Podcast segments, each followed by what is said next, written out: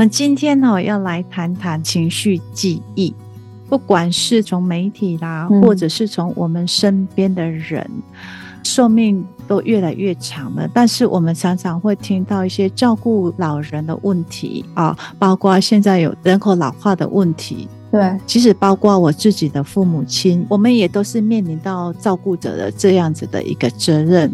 对，还有面临到这样子的很多的情绪上面，真的是需要呃快快的去梳理，你才有这办法再面对一个这样子需要照顾的人。嗯，老实说，这个照顾老人家，因为我自己也也也是这样的状态，所以呃，他可能身体状况不好，有些事情也不太记得了。不论他有没有失智的这种状况，但是真的会发现，比起那个。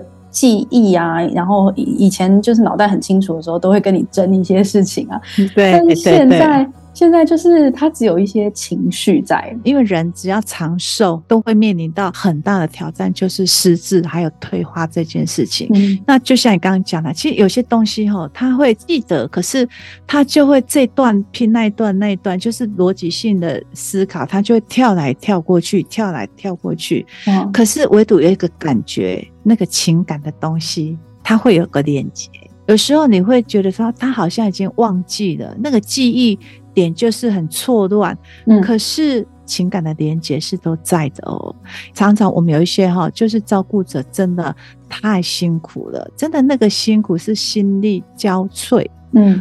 后还要面对一个失去的状态，失去失去，哎，我的父母亲在我心目中的形象，甚至我也不太敢去承认我的父母亲变成这个样子，所以照顾者心很疲惫，是这样子。但是我们今天的主题没有要放在这里，我给大家一些嗯不同的观点，我们大家可以来思考我们自己的生活。对，因为这里有一个案例啊，这个案例哈，就是呃，一个妈妈已经失智七年了，差不多七年了哦，好，那其实她有很多个女儿，也有儿子，因为他们轮流照顾，虽然也有请请帮佣帮忙，可是还是唯独当时我这个个案靠近妈妈的时候，她的情绪比较容易稳定下来。那他也很奇怪呀、啊，就问我说：“哎，那为什么会这样？”所以我才因为这样去跟他询问到以前他跟妈妈相处，以及其他兄弟姐妹跟他相处的状态。简单讲，我这个案例，我这个个案，他很单纯、很纯粹的，对，所以他没有想要去有目的性或企图性的去靠近妈妈。妈妈那个感受性也知道啊，你靠近我就是一个很纯粹的爱啊，可能是女儿跟妈妈撒撒娇那种感觉。常常就是用心去感受，同时面对他跟面对其他姐妹的时候，压力跟重量也不一样。哦、那所以他们就很容易有一个新的连接、新的感受。对，有时候我都看到一些退化的老人身上，哈，其实他也许不记得你是谁，或者是你曾经对他做过什么，可是他新的感受，他会感觉到。可是回到说，我们现在大家都还年轻。那很年轻的我们，就是有没有什么建议，在我们还没有步入老年这段时间，我们的情绪啊，我们的身心状态，怎么让我们在这样子的生命累积过程中是过得比较幸福的，然后比较快乐？对，这就是我们今天想要谈的重点哈、就是说，其实我自己还是有个案例哈，情绪的起来起伏也很大，但是情绪要到转化。就不是那么的容易，但是情绪转化这个东西是非常重要的，所以我们动不动我们都有很多感觉感受，其实那都会影响到我们的情绪的起伏嘛。但是我们头脑的道理的明白很容易嘛，那个心的纠结它没有那么快，它不是深层，常常会有那种情绪。对对，那最近我很感动的就是这个个案，其实他经历很多。很多事情就是他的人生的黑暗，比如说失去了婚姻，然后也失去了健康，孩子也都在国外，所以他的人生真的不晓得从何开始。那我们人又很特别哦，我们人的记忆也都会常常会停留在那个负向，停留在他不好的事情里面。当然，他也没有什么朋友，为什么呢？因为以前他的娘家就是他原生家庭管教他很严格，嗯，所以也没什么朋友。嗯。所以你看哦，当一个人面临到这样人生一个比较黑暗期的时候，那怎么办？对呀、啊，那怎么办？所以他找老师的时候，就帮他做一些比较属于快乐记忆的储存跟找回。那老师有观察到，他很多情绪都在反复性，而且情绪起伏很大。就是好的时候他都很好，然后呢，他有时候很容易就像有一种地雷这样，砰就上来的。哦，该疗愈的也都疗愈了哦。后来啊，慢慢再去跟他做更深入的了解之后啊，其实他有一个反复性的情绪很高。后来才聊到，原来他有一个梦想，他一直都不敢去做。嗯、十几二十年前有一个情人，就在不对的时间遇到对的人啊。讲到这句话就有点。啊，就有一点点遗憾的感情，对，遗憾，对对对，他很想要拥有自己属于属于自己的一个小天地也好，其实他是有房子的哦，但是他就觉得那个东西，他一直很想要把它啊、呃、弄成他喜欢的样子，而这两件事情呢，一直卡住他很久，我就。发现其实他内在遗憾如果没有去完整的话，他的情绪在这个区块他是没有办法平复下来的哦。因为我们人只要觉得有缺憾，一直想要去做，但是又没有去做的时候呢，哎，你就会被卡住那个注意力了，就会一直挂在那里的感觉。对对对，其实他生活也过得很好。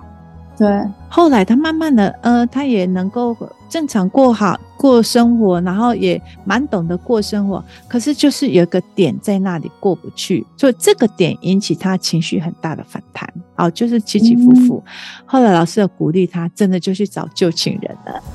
在这里先说明一下哈。你要去做这个动作之前，要确认两方你自己的心态是够成熟。因为老师反复跟他确认，真的，也许当时没有好好的说告别，因为他们也算是和平分手啦。嗯，但是因为两个人都是很成熟的个性，他很确认，他只是想要去跟他说一声谢谢。哦，有一个完美的结束，这样子。对，没有想要有其他的想法。嗯、那做完之后，他就觉得踏实很多。后来呢，接着他就是去创造一个属于自己梦想的空间。这个计划想了七年，好久哦！天哪，真的想了七年。所以真的完成之后，我就觉得那个真的就是他人生理想，他的梦想的实现。所以每个人梦想实现大小不一样哦，对，不一定只是要赚很多钱，或者是找到一个好老公，也许那个梦想实现就这么简单。嗯、那老师也很替他开心啊，就觉得说啊，他终于完成，他也是有这个力量。所以当一个人一直活在残缺的记忆里面的时候呢，或者是你未完成的事情。哪怕你现在过得很好，可是你都会回想到过去这个点没有去做好的时候呢，也许它也是一个不稳定的来源。比如说肚子饿了，你很想要去吃饭，嗯、可是啊，老师一直讲一直讲，或者是你现在有事情一直没有办法离开，可是你肚子真的很饿，你的注意力就会跑到，哎，我等一下要吃什么？哎，这是人的生理机制嘛，所以你的注意力就会跑掉啊。注意力跑掉之后，哪怕现在老师讲的多精彩，其实可能就是只有听三分而已。对，可以想象是这样。真的那个记忆力你就被卡住了哦，就会造成常常很多的不稳定的感觉。嗯嗯，所以如果你想要去做一些事情嘛，哈，你一直没有去做，比如说有些人啊，我。他想要做什么事情，他嘴巴都很容易念，有没有？好想要这个，好想要那个哦，我好想要去看电影哦，哦，我好想要干嘛？好想要干嘛？我好想要去旅行哦，对，可是一直都没有去做。啊，像这样的人哈，老师会鼓励你，就去勇敢一次吧，就去做。对，因为你这样念哈，其实是你的能量是会分散掉的。嗯，老师讲这个举例，就觉得蛮可以感同身受的。就是上课上一上想上厕所或肚子饿，就真的会一直分心的状态。所以对，听起来就是人生要做的事情，真的要就是及时去完成，想要就要马上去做，然后就不会卡在这个情绪回圈里面，然后有一个能量的分散这样。对，就是说，因为我们走到最后，人生走到最后，就是可能有一些事情你已经忘记了，具体的事情你真的忘记了，可是你常常记得那个感觉，哦，那个感觉就是你当时的心没有被照顾到，也许说当时的心被充满的都是新的感觉嘛，它比较不是从记忆点的。对，所以像我们刚刚讲的那个例子，为什么妈妈失智的七年，那只有这个女儿靠近她的时候，她的情绪才会比较容易稳定下来。对。可是为什么其他人靠近比较没有办法去安抚他啦？嗯，对，因为人走到最后哈，具体的事真的都忘记了，但是你还是记得那个感觉嘛。所以老师刚刚前面讲的那个个案，就是他回去找旧情人，跟他拥有了自己的小地方，其实是对于他一直以来的心愿有一个了结。但是换句话说，如果这个心愿、人生要做的事情一直没有去做，然后一直有一个遗憾的话，那也很可以想象，他可能年纪在更大，具体的事情忘了，可是他可能情绪还是会一直在那个遗憾里面。对，他就觉得啊，我好像什么事情没去做，对，有去做，但是没有做好。这个遗憾比较小，但是你一直念念念没有去做，那个遗憾就会比较大，嗯、就感觉啊、哦，我不曾为自己努力过。对，其实人类的生理的保护机制，通常回想都是比较负面的哦。嗯，个记忆也都比较深刻，因为这是人的本能。嗯，因为我们记得这些负面的哈，你才会记得你不会再犯错。所以它不是惩罚我们嘛？动物本能这样。对对对，比如说我们靠近火源，小时候靠近火源啊，你就会记得我走到这里，我曾经受伤，那我就记得我现在走到这里，我要保护自己，这是人的生理防卫机制。不过哈，我觉得我们可以再重新翻转过来。嗯，我们的防卫机制是这样，所以我们每次回想的时候都会好黑暗哦。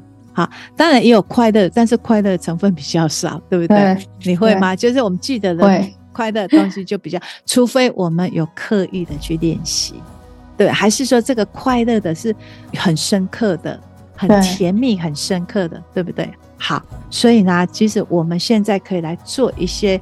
不同的记忆状况哦，就是说，我们可以回想哪一些是我们的幸福点，那我们就可以把它串起来，变成一个美好的能量哦。嗯，我们刚刚一直在讲，人的感觉是很深刻的，人的感觉是很深刻的，所以人的心念哈很重要。嗯，就是你心善的人哈不会被掩盖，那你的恶也没有办法被遮掩，因为那个就是一个能量法则。心是感觉得到的，对，心是感觉得到的。嗯、所以，当你身体状况不好的时候，所有记忆在消失，留下的是什么？只是情绪，当下是很重要的。所以，我们现在要来做一个翻转法则，我们在。对抗那个生理机制的那个防卫法则，哈，嗯，所以我们要把那个美好记忆串起来，不要那个记忆每次只要回想都是一些很沧桑的感受里面。嗯，老师有没有什么像这样的一个美好记忆的那种感觉，可以让我们感觉一下是像什么样的美好记忆是我们要翻出来特别记得的？哦，好，就是哎，我要出卖我儿子一下。小朋友小的时候，有一次我老公我们三个人就去一个地方玩，那个地方已经忘记了，我真的忘记那个地方叫，就是有个小池塘，啊，那个池塘的水很浅浅的，我儿子那时候应该是幼稚园吧，就他就掉到池塘里面，那屁股就坐在池塘上面，那当然会哭啊，会惊吓，但我看到第一个也是很紧张反应，就赶快把它抱起来，抱起来之后，因为。都是泥沙嘛，哈，但是呢，在那个午后的阳光，然后又有很多的植物，然后那个记忆点很深刻，那我就会，哎，真的也没带衣服，那就我身上一件防晒的衬衫，就把它包起来，就是等于裤子脱下来就洗洗，晾在石头上面晒干这样，那我就觉得，哇。这个当时的气候，当时的情景，然后抱着他的感觉，而、啊、我现在在旁边的那个感觉，一家人的感觉，这个是让我们非常快乐点。嗯，对。但是如果这个东西我们通常不习惯去刻意的练习，我们就会有一个故事形成是什么？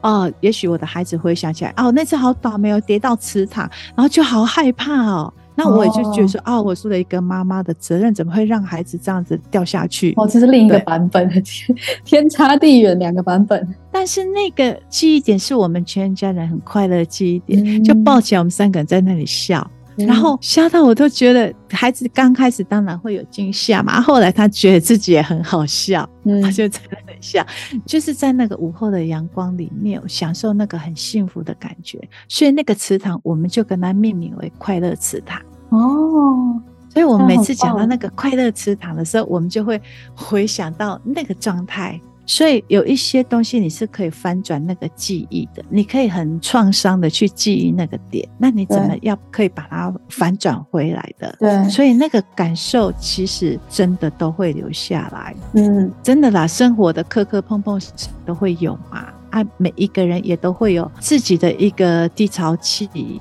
但是要怎么样找回到自己的资源很重要，支持自己过好生活。我们如果真的要在生活里面。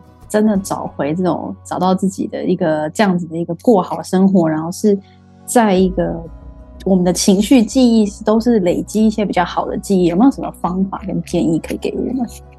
好，我们要建立自己幸福的记忆资料库。哎，那这些记忆资料库通常都有涵盖着情绪。这个资料库啊，你每个当下、每个情节，你都可以作为你的幸福标记点。比如说，就像我那个地方，我就命名我们的快乐池塘。